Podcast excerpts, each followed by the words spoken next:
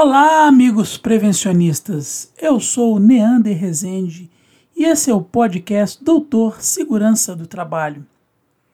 Hoje aqui vamos falar um pouquinho sobre aerodispersóides, mas antes eu vou responder uma pergunta que chegou do nosso e-mail. Que chegou através do nosso e-mail drstpodcast@gmail.com. drstpodcast@gmail.com. Fique à vontade, prevencionista, para mandar a sua dúvida para lá, que eu coloco aqui no ar e respondo você diretamente através do nosso episódio de podcast. Então, vamos lá.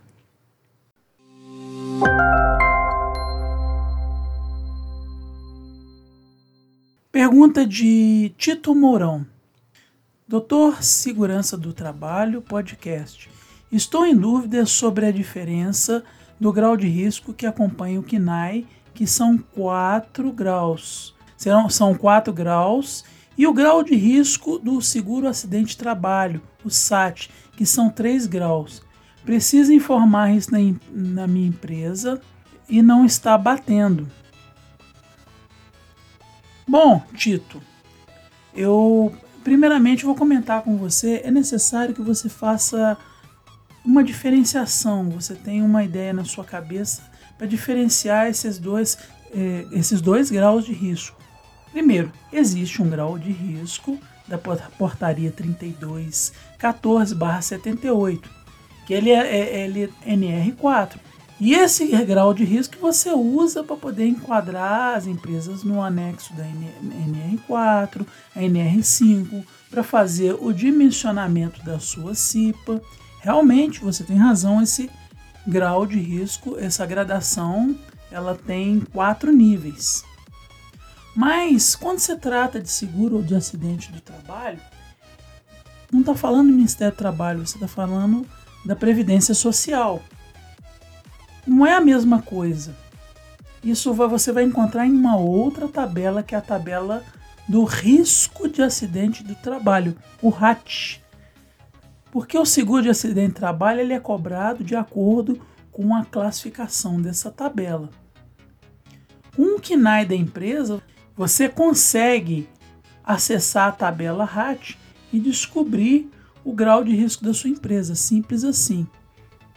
Então, o que você tem a fazer? Pegar o KNAI para poder informar o SAT, a sua empresa, pega o KNAI, não vai na portaria 3214, na, na N, não vai nas NR, você vai na tabela do RAT do INSS e, e com o seu KNAI, o número do seu KNAI, você entra nessa tabela e lá você vai ter a informação do seu grau de seguro de acidente de trabalho, a qual você deve informar a sua empresa.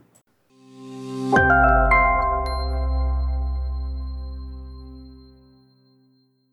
a gente vai falar um pouquinho sobre aerodispersões.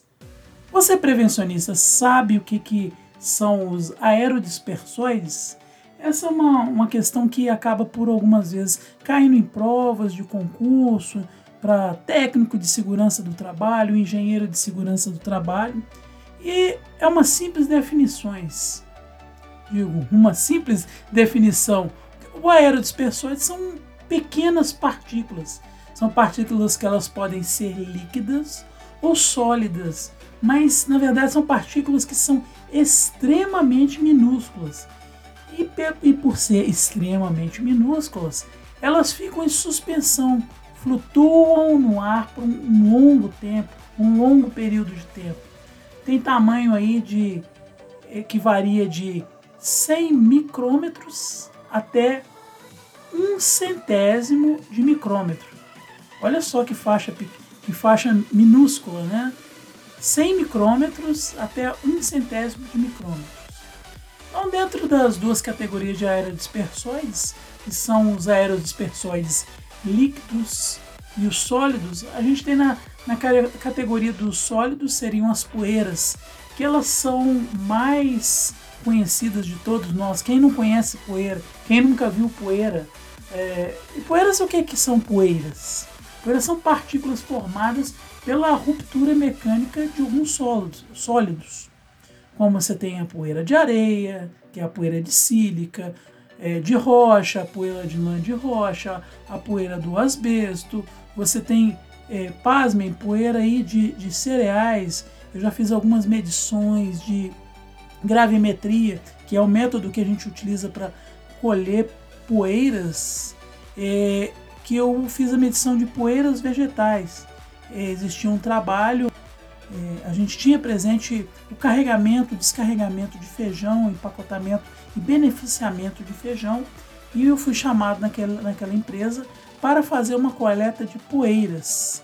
Então eu fiz a coleta de poeiras vegetais e como é algo que vem da, da, da agricultura, vem da terra, acaba que você consegue encontrar alguns traços ali de sílica livre cristalizada.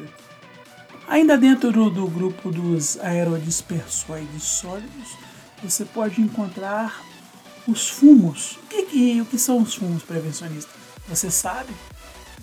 Os fumos são partículas que elas são formadas pela condensação, a oxidação de, de um vapor de, uma substância que ela é sólida na, na temperatura normal. Por exemplo, o, o, chumbo, o cromo, o ferro, componentes aí de um eletrodo de soldagem, eleva uma, uma alta temperatura que o que era sólido acaba se vaporizando no processo de soldagem e, e se condensa na forma de fumos, que são esses aerodispersoides que ficam flutuando pelo ar. Agora, na, ainda dentro da categoria de sólidos, temos as fibras, que são filamentos, fi, pequenas fibras de poeiras que você tem na forma de filamentos, que é o caso do asbesto, poeira de fibra de vidro, poeira de algodão, são poeiras que elas são elas possuem uma característica de filamento. Saindo da categoria de sólidos e entrando na categoria de, do grupo de aerodispersoides líquidos, temos aqui as, as névoas. As névoas são pequenas partículas geradas pela ruptura mecânica de líquidos.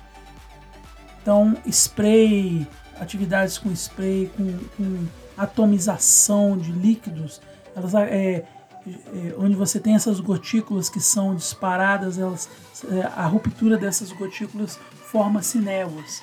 E também temos um outro grupo dos aerodispersoides líquidos, que são as neblinas. E as neblinas passam a ser, passam a ser não, elas são partículas que elas foram geradas por uma condensação de vapores de substâncias líquidas que são líquidas a, a temperatura normal. Então a, a, diferença que a neblina ela é, vem por um processo é, físico de temperatura e a, ne a névoa ela vem por um processo de é, ruptura mecânica. Esse foi o nosso pequeno comentário de hoje sobre aerodispersoides e suas categorias e suas subdivisões, só para dar um clique em você se lembrar dessa definição na hora que você precisar. São definições comuns da higiene ocupacional. Um grande abraço para você, prevencionista. Eu lhe aguardo no próximo episódio do nosso podcast.